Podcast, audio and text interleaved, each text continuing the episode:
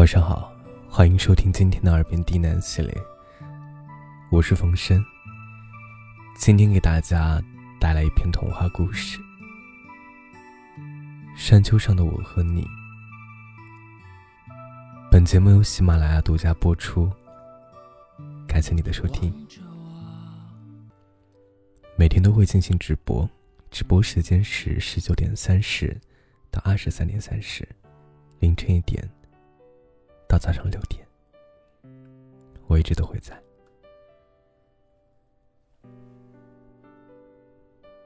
一只小老鼠总在晚上夜深人静的时候跑出来玩儿，一会儿看看东面的小兔子家门口有没有胡萝卜，一会儿看看四面小松鼠的窗户外有没有松果。但是今天的小老鼠太兴奋了，一不小心玩到了天亮。他看见远远的地方，有刺眼的光越来越亮，映着雾蒙蒙的云，美极了。他躲在大树后面，看得正入迷。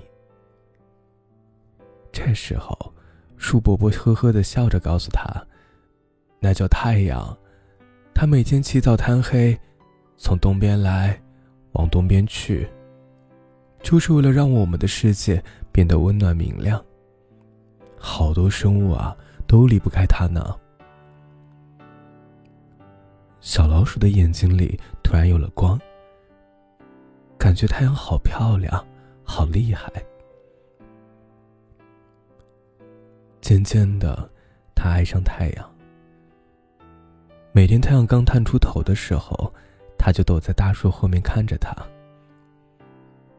可小老鼠一直在月亮下生活。每次看到太阳，都难免会被照得刺眼，看不清方向。所以远远的看了一会儿，就跑回屋子里了。小老鼠希望太阳能出现在晚上，可是太阳的工作真的太忙了，有时要晒化冰雪，有时要滋养花朵。它的静止。让整个大森林变得生机勃勃，所以他不能离开。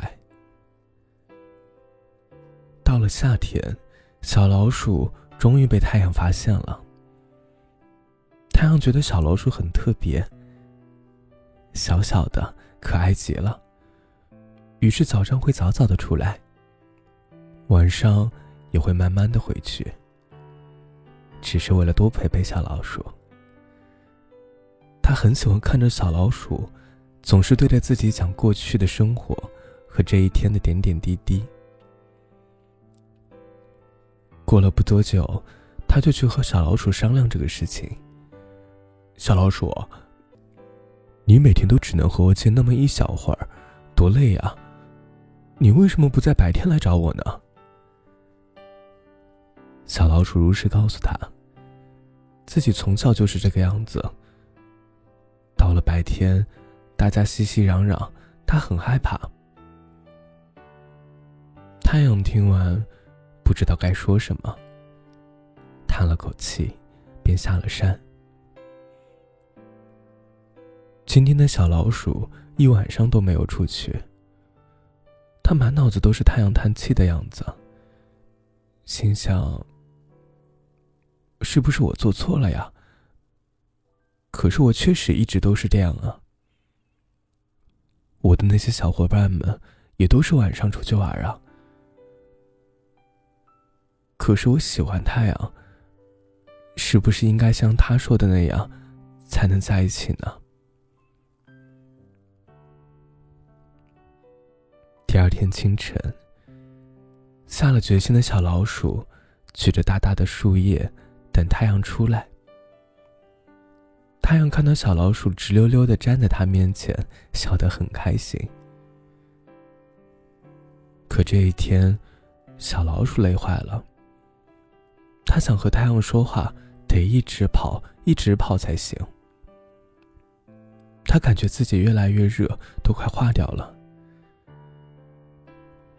晚上，太阳要下山了。小老虎气喘吁吁的坐在山头上，问太阳。你每天走这么远，好辛苦呀，你不累吗？”太阳回答道：“其实刚开始的时候我也累，可时间久了我就习惯了。看你跑得满头大汗，今天晚上可要好好睡一觉。我们明天见。”说完，太阳就下山了。小老鼠想着万事开头难，它只要坚持下去。一定也能变成和太阳一样。于是，小老鼠天天都坚持追着太阳，偶尔要游过小溪，偶尔要爬过小石堆，还要躲开那些凶巴巴的大动物们，只为了能和太阳在一起。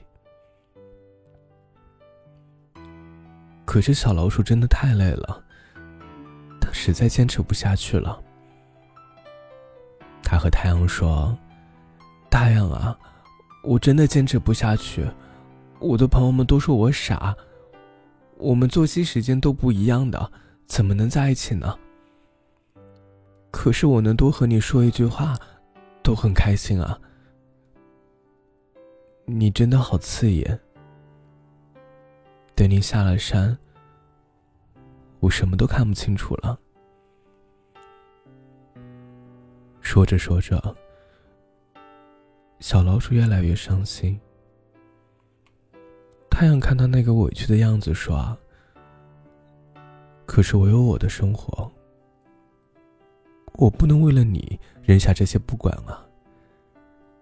要不明天开始，你还在东边的大树下等我，晚上就到这里见，这样我们还可以聊天啊。”可小老鼠并不想这样，那我们都没有多长时间可以说话了。说完，小老鼠气鼓鼓的，冒着眼泪跑了。晚上，小老鼠想了很多很多。他的好朋友之前告诉他，等他真的拥抱到太阳，会把自己烧死的。可是小老鼠觉得太阳暖暖的，抱一下。应该会像棉花糖一样。他想多和太阳说话，又吃不消日复一日的奔波，一晚上都在犹豫到底要怎么样。天逐渐亮起来，小老鼠站在大树后，看着太阳慢慢升起。谁也不知道他在想什么。太阳一天都没有看见小老鼠。有些着急，和乌云姐姐换了班。这一天，森林里下起大雨，太阳四处打探小老鼠的消息。到了傍晚，他终于找到小老鼠了。看到小老鼠坐在山头，被雨淋得瑟瑟发抖，他赶快跑去，带着责备的问：“你在干嘛呀？这一天你去哪儿了？”我找了你好久，你知不知道？小老鼠抖了抖身上的水，擦了擦脸，笑眯眯的看着太阳说：“你好暖和，我想每天都在这儿给你讲我的故事听。”